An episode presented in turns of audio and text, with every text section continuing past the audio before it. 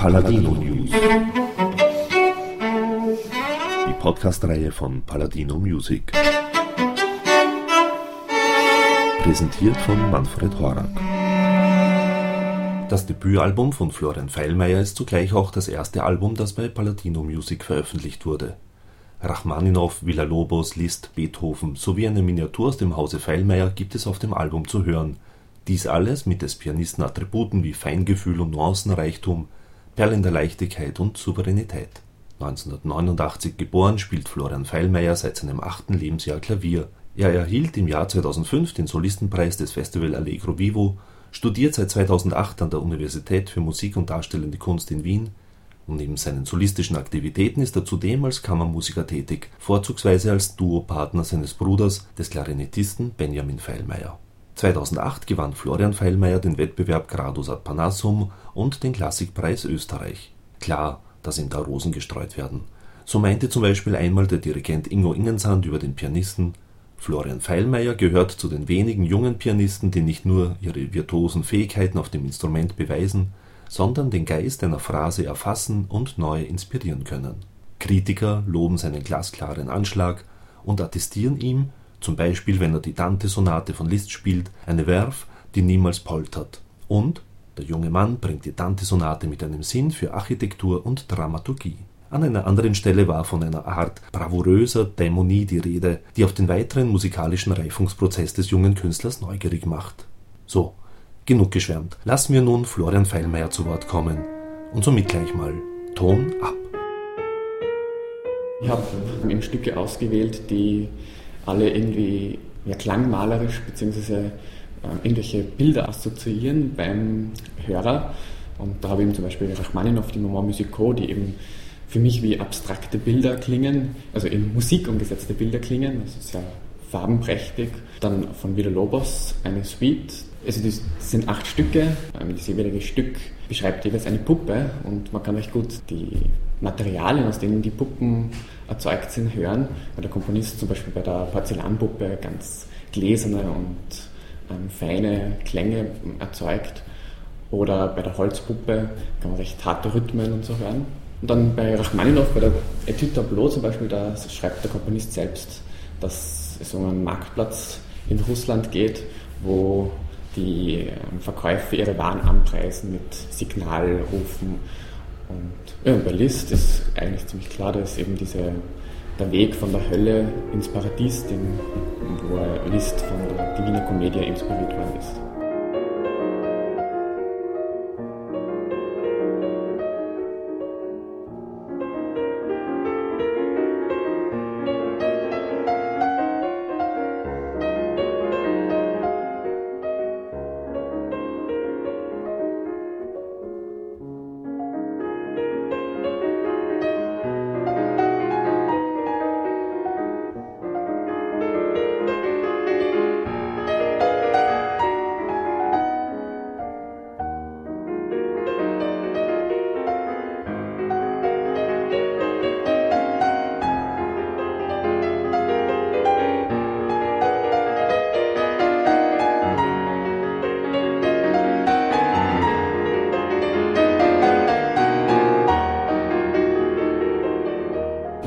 Sicher gewisse, das gewisse Handwerk auf der Universität, beziehungsweise die Hintergründe zu den Stücken, aber an sich bleibt es dann doch beim Interpreten, wie er den Komponisten versteht und vor allem, wie er persönlich dieses Stück eben wahrnimmt. Und ja, es ist auch, liegt eben auch bei der Vorstellungskraft vom Interpreten dann, wie, also wie er jetzt zum Beispiel bei Liszt diese Höllenstimmungen auslegt, also ob das jetzt tatsächlich genau die Geschichte chronologisch ist, die, also die Handlung von der Divina Commedia oder ob es einfach nur die Stimmungsbilder ähm, der Divina Commedia sind, die Liszt da in Musik umgesetzt hat.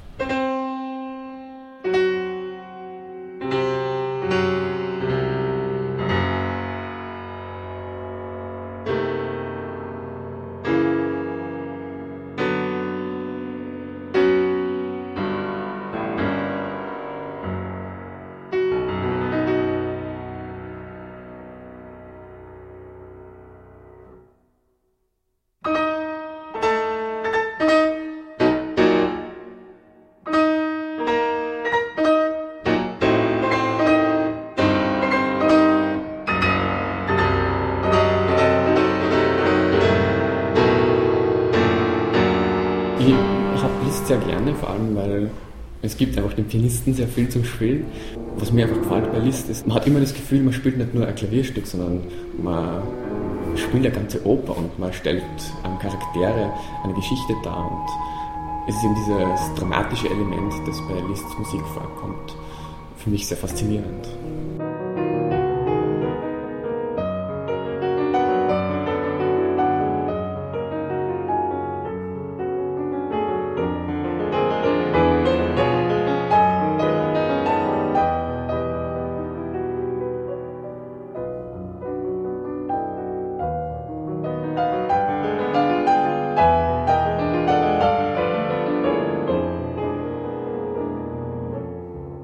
Diese Eigenkomposition ist entstanden auch für einen Wettbewerb.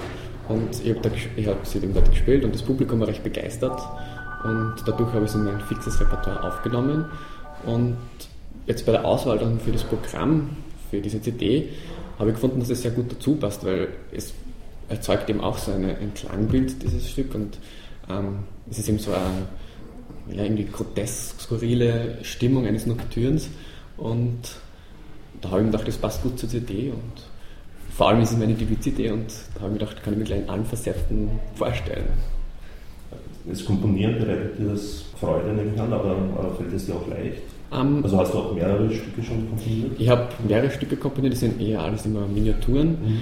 Um, ähm, es ist einfach so, es sind eigentlich Gelegenheitskompositionen, die dann, ja, manchmal überkommt es mich einfach und ich habe das Gefühl, ich muss das jetzt aufschreiben und dann entstehen halt immer wieder neben dem Klavierspielen kleine Kompositionen. Was inspiriert dich da so? Ähm, es sind unterschiedliche Dinge. Es kann etwas sein, dass es einfach Gemütszustände sind, die mich inspirieren. Oder auch, wenn ich mich jetzt sehr stark mit Komponisten befasse, dass ich einfach überlege, wie könnte es sein, wie könnte man das in der heutigen Zeit umsetzen. Und dann kommen eben Stücke zustande. Also unter anderem das Nocturne zum Beispiel, ist, da war es so, ich habe einige Chopin-Nocturnes gespielt und dann auch von Georges Bizet Nocturne. Und habe das Gefühl gehabt, dass wie wäre das, wenn man das erneuert, aber trotzdem irgendwie auf der Tradition basierend irgendwas Neues schafft.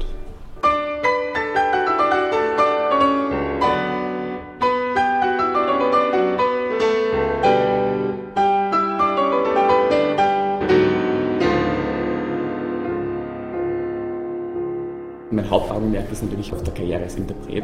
Das Komponieren ist eigentlich wirklich nur eine Nebensache, die mir halt viel Spaß macht. Und natürlich ist Liszt für mich Vorbildwirkung, weil er einfach das schafft, dieses ja, das dramatische Element mit dem solistischen Element zu verbinden.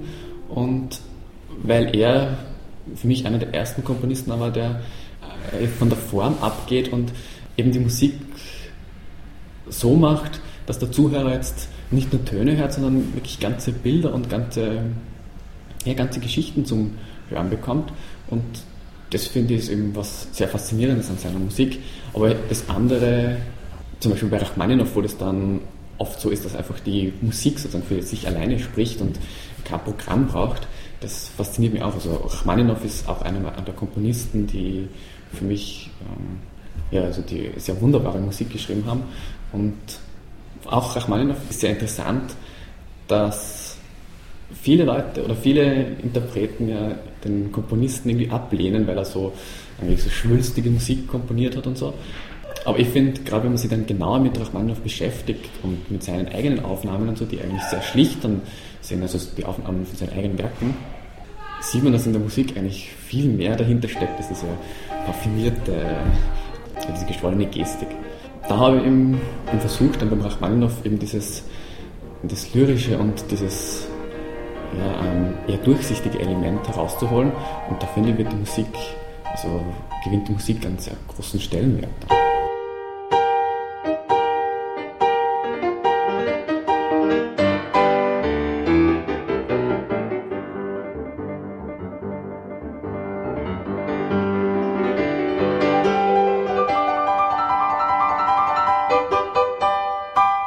Hauptsächlich gehen wir schon über die Noten, weil es wichtig ist eben, dass für mich selbst die, ähm, ja, eine überzeugende Interpre also Interpretation zustande kommt. Aber natürlich gibt es dann ähm, Aufnahmen von Stücken, die, wo ich denke, die sind fast schon perfekt. Also wo, wo ich dann denke, so ähnlich könnte es auch spielen, aber vielleicht eben die Dinge, die mir nicht so gut gefallen an den Aufnahmen, einfach ich verbessere sozusagen. Welche wären das zum Beispiel?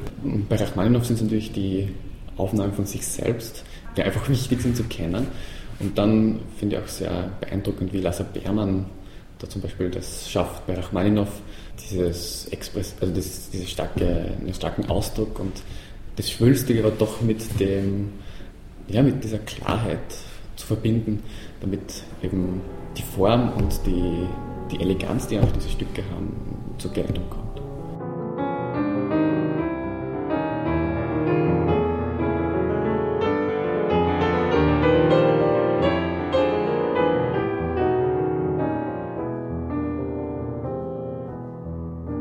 Glaube, das Studium bringt doch den, einfach den, das Handwerk und die, ähm, sozusagen die Basis für, nämlich vor allem die, die intellektuelle Basis für spätere Karriere, weil es hängt eben nicht nur vom, ähm, wie wir jetzt plötzlich das, oder wie wir die Stücke in dem Moment selbst fühlen, sondern ich finde, es gehört gewisse Stringenz auch dahinter, die eben durch das Studium gefördert wird, wenn man eben in diese ganzen Vorlesungen mit Musikgeschichte und so, wenn man einfach die Hintergründe und auch über das Leben der Komponisten erfahrt und dann auch irgendwie die die Weise, wie in verschiedenen Epochen die Musik interpretiert worden ist, ähm, kennenlernt, kann man natürlich dann seine eigenen Interpretationen ähm, sehr bereichern.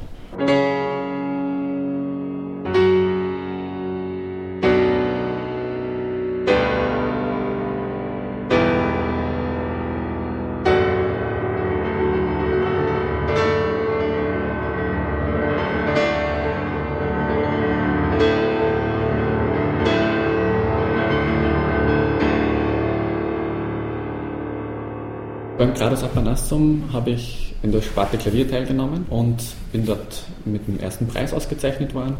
Und dann hat es, also nach diesem EG hat es ein Preisträgerkonzert gegeben, wo die anderen Sparten, so Geige und Trompete, auch noch dazugekommen sind. Und aus diesen, also Klavier, Geige und Trompete ist dann nochmals ein ähm, Preisträger ausgewählt worden und das war dann der Klassikpreis Österreich. Und das war im Rahmen eines ähm, Konzerts mit Orchester, wo ich eben Beethoven drittes Klavierkonzert interpretiert habe. Und da bin ich dann ähm, für den Klassikpreis Österreich ausgezeichnet. Also der findet alle zwei Jahre statt. Und vielleicht war das Glück für mich, aber in dem Jahr, wo ich teilgenommen habe, da waren ja, mal weniger Teilnehmer als sonst. Aber es, es schwankt immer so zwischen 30 bis 40 Teilnehmer. Also es ist ein nationaler Wettbewerb, das heißt, man muss mindestens acht Jahre in Österreich leben oder halt Österreicher sein. Außerdem ist eben noch gefordert, dass man Student ist und muss seinen Lebenslauf einreichen und eine Kommission wählt dann aus, wer teilnehmen darf.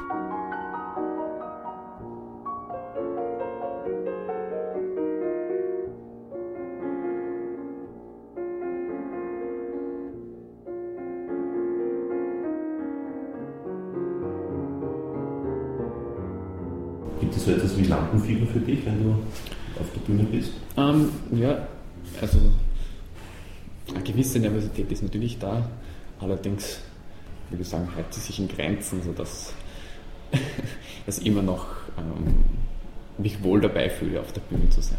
Also fühlst du dich wohl auf der Ja, Bühne? ich finde, ja. Also mir macht es vor allem Spaß, auf der Bühne zu sein, weil das ist ähm, schließlich das, ähm, wofür ich arbeite, dass ich eben dann auf der Bühne spielen kann und dass ich dem Publikum zeigen kann, was ich vermitteln will und ja, das muss Spaß machen, sonst macht man das Ganze nicht. CD aufnehmen ist natürlich ganz was anderes, weil man arbeitet ganz anders und man spielt auch ganz anders. Beim Konzert ist einfach doch, man steht irgendwie in Interaktion mit dem Publikum und es ist einfach, die Atmosphäre ist ganz anders. Während im Studio, da ist, da ist man sozusagen ein eigener Zuhörer und man muss sozusagen das bringen, was äh, auf der Bühne ist, aber dann wahrscheinlich sogar noch perfekter. Der Vorteil ist noch im Studio natürlich, man kann wirklich die Interpretation bringen, die man will. Also was manchmal auf der Bühne dann nicht, wo man nicht ganz hinkommt zu seinem Ideal, kann man natürlich im Studio einfach durch, indem man es so oft wiederholt, bis da ist, wo man es hat oder wo man es haben will, ist man natürlich, kann man entspannter rangehen und also es kommt, sind einfach zwei verschiedene Welten. Technische Perfektion ist das vorausgesetzt, Das heißt, das, da gibt es gar kein langes Fragen rundherum. Die Interpretationen, da oder ist für mich halt schon dann auch wichtig, dass sie eine gewisse Konstanz haben, nämlich dass sie nicht, also dass nicht der Pianist Florian Feinmeier bei drei verschiedenen Konzerten, wo er das gleiche Programm spielt, dreimal komplett unterschiedlich ist. Allerdings möchte ich nicht haben, dass das meine Interpretationen jetzt so, vor, also so perfekt ähm, wirken, als würde einfach immer ein Roboter spielen, der einfach das ähm, vorprogrammiert hat und gar nicht anders kann. Also es ist doch durchaus auch wichtig, dass ich dann in der Situation des Konzerts auf die jeweilige Atmosphäre und so eingehe. Also es kann anfangen von der Akustik oder auch das Instrument, auf das ja, gerade als Pianist hat man unterschiedliche Instrumente. Da finde ich es auch dann ganz spannend, dass man die Interpretation eben dem Instrument adaptiert. Also wenn zum Beispiel das sehr warmer Flügel ist, der sehr warme Klangfarben hat, dass man eben dann auch die Stücke anders interpretiert, als wenn man dann ein sehr brillantes Instrument hat, wo man halt dann ganz andere Facetten von einem Stück zeigen kann.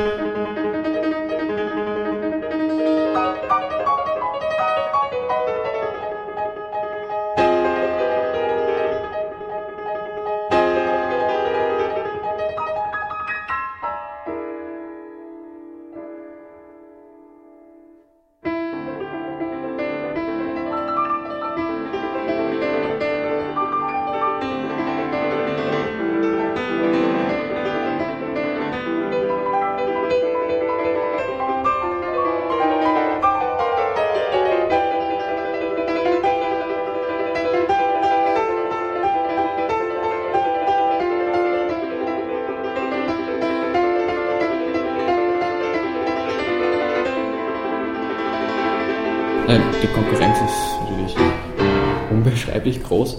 Für mich zählt halt, wenn man also den Willen hat und einfach mit der Begeisterung dabei ist, also dann denke ich, kann man durchaus auch diesen Funken eben zum, zum Publikum ähm, rüberspringen lassen und ich glaube, das ist das Wichtige und also ich habe das Gefühl, das gelingt mir und ja, das versuche ich eben durch Wettbewerbe und durch Präsenz am Podium eben diesen Weg zu gehen.